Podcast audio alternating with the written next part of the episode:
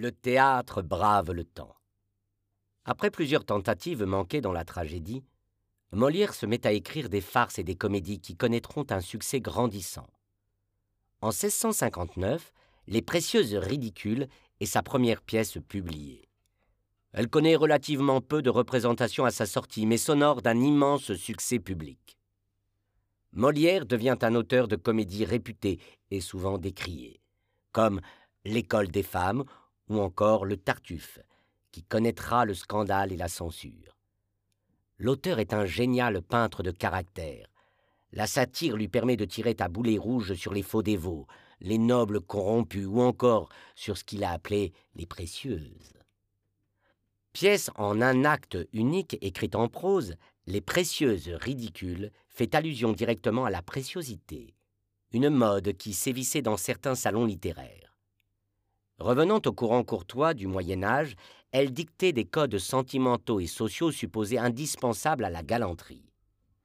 Cette farce est une bombe contre une attitude toute parisienne pétrie de rêves impossibles.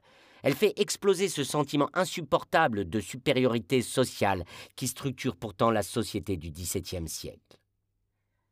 Magdélon et Catos sont deux jeunes bourgeoises qui aspirent à la reconnaissance de la société parisienne.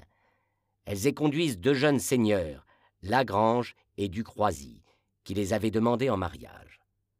Selon elles, ils ne sont pas assez galants. Ils ignorent tout des raffinements de la carte du tendre de Madame de Scudéry, qui trace la géographie de la pratique amoureuse sincère et élégante. Les deux seigneurs décident de se venger et transforment deux de leurs valets en nobles de pacotille.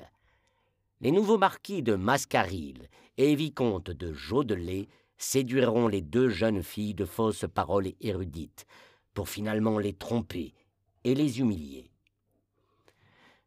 Nous sommes au début de la pièce. Corgibus, père de Magdélon et oncle de Catos, ne comprend pas pourquoi elles ont repoussé les deux seigneurs alors qu'ils avaient organisé leur rencontre. Il se plaint pendant que les deux jeunes femmes passent leur temps à se maquiller. À leur arrivée, un conflit éclate les deux jeunes femmes invoquant leur liberté de choisir la galanterie. Magdelon nous explique, avec une sincérité toute précieuse, pourquoi elle a éconduit son prétendant. Écoutons-la.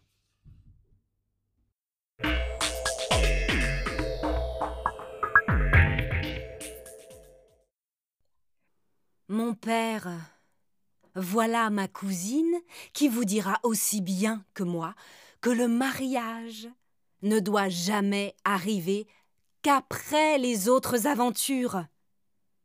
Il faut qu'un amant, pour être agréable, sache débiter les beaux sentiments, pousser le doux, le tendre et le passionné, et que sa recherche soit dans les formes. Premièrement, il doit voir au temple ou à la promenade ou dans quelque cérémonie publique la personne dont il devient amoureux ou bien être conduit fatalement chez elle par un parent ou un ami et sortir de là tout rêveur et mélancolique. Il cache un temps sa passion à l'objet aimé et cependant lui rend plusieurs visites où l'on ne manque jamais de mettre sur le tapis une question galante qui exerce les esprits de l'assemblée.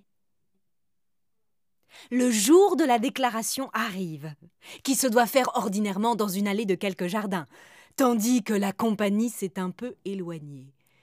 Et cette déclaration est suivie d'un prompt courroux qui paraît à notre rougeur et qui pour un temps bannit l'amant de notre présence.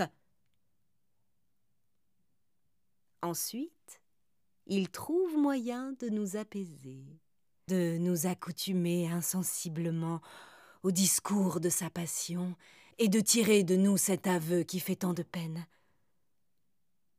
Après cela viennent les aventures, les rivaux qui se jettent à la traverse d'une inclination établie, les persécutions des pères, les jalousies conçues sur de fausses apparences, les plaintes, les désespoirs, les enlèvements et ce qui s'ensuit. Voilà comme les choses se traitent dans les belles manières. Et ce sont des règles dont en bonne galanterie on ne saurait se dispenser.